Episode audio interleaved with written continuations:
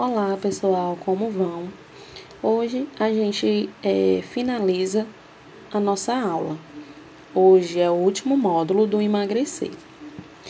E nessa aula eu quis trazer o papel do nutricionista num cenário de obesidade e sobrepeso. É, num momento, num cenário em que ele vai estar tá ali agindo para a perca de peso. Pois bem, o papel do nutricionista é principalmente criar estratégias para essa mudança. É, o nutricionista ele vai criar estratégias para driblar todas essas barreiras que, é, como vimos, os fatores é, não são poucas. O nutricionista, primeiramente, ele tem que perceber se o paciente é aquele paciente apto a receber uma dieta, a receber um plano alimentar ou se é aquele paciente que ele está apto apenas para uma mudança qualitativa e uma orientação nutricional complexa. Até isso precisamos avaliar. Existem pacientes que, se a gente entregar um plano alimentar, uma dieta pronta, toda bem calculadinha, bem arrumadinha, nem todos seguem. Precisamos, primeiramente, avaliar isso no nosso paciente. É, outro fator é, na, em uma estratégia que nutricionista pode aderir, na verdade, vai chegar um momento que ele vai ter que aderir, é quando chega o efeito platô no nosso paciente. Quando a gente está em processo de emagrecimento, a gente inicialmente consegue perder os, o peso, os quilos, mas vai ter um momento em que o nosso organismo chega no efeito platô. É o efeito em que não conseguimos mais perder peso estacionamos em determinado peso. Isso nada mais é do que o nosso organismo se defendendo contra nós mesmos, porque em determinado tempo ele percebe a restrição calórica que, está, que estamos fazendo. Então, ele, para se defender, ele acaba acumulando gordura, calorias, ele não deixa perder mais.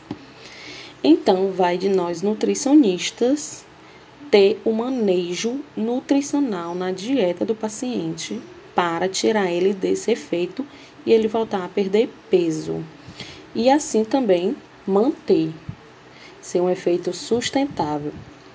Muitos estudos mostraram que o que a gente consegue fazer com a mudança desse efeito, a mudança do a retirada do efeito platô do nosso paciente é a, o mix dos macronutrientes, dos cálculos dos macronutrientes na dieta. Por exemplo, é, se o seu paciente entrou no efeito platô, você alterando a porcentagem de carboidrato, a porcentagem de gordura e a porcentagem de proteína e na, na dieta, ali já vai estar tá estimulando o organismo a sair desse efeito. Por exemplo, se você calculava 50% de carboidrato, 25% de gordura e 25 de proteína, quando o paciente entrar no efeito platô, você vai alterar esses valores. Você diminui carboidrato para 20, você aumenta a gordura para 30, você, é, você aumenta a proteína também para 30%. Isso já vai ser um estímulo para sair desse efeito platô e o seu paciente voltar a perder mais peso. Incluindo nesse momento também um fator muito importante para iniciar a perda de peso é o balanço energético, o mais falado, né? O balanço energético ele precisa estar negativo. O que que significa? Você está ingerindo, comendo menos do que você gasta. Aí entra a importância da atividade física. Você praticando uma atividade física, você vai estar auxiliando esse balanço energético negativo junto a um plano alimentar elaborado por uma nutricionista. Então, há necessidade da atividade física para melhorar ainda mais essa perda de peso com esse balanço energético negativo. Um outro ponto muito essencial é nós nutricionistas, é, como é que eu posso informar vocês? É sabermos acolher nosso paciente saber escutar ele. Porque muitas vezes é algum probleminha comportamental dele que prejudica na aderência ao plano alimentar na dificuldade de perda de peso. É, muitas vezes você pode sim trabalhar com outro profissional da saúde, principalmente um psicólogo, para poder juntos auxiliar no tratamento e o paciente conseguir o objetivo dele.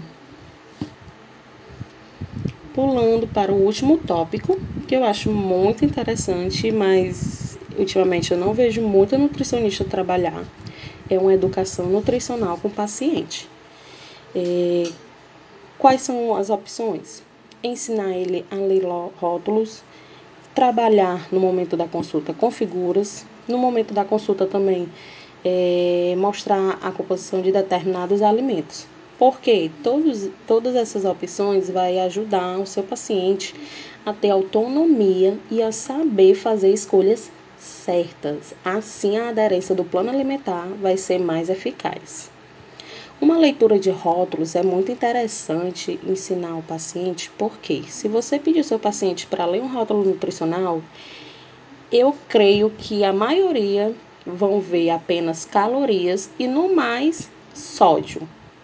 Mas eles não veem a importância de ler os ingredientes ali naquele rótulo, que é onde lá vem dizendo algumas substâncias não saudáveis e os que são saudáveis para ver o nível de qualidade daquele alimento. Então, é necessário uma educação nutricional para um tratamento mais eficaz. Gente, e aqui finalizamos a nossa aula, o emagrecer. Eu quero agradecer a companhia de todos e até uma próxima.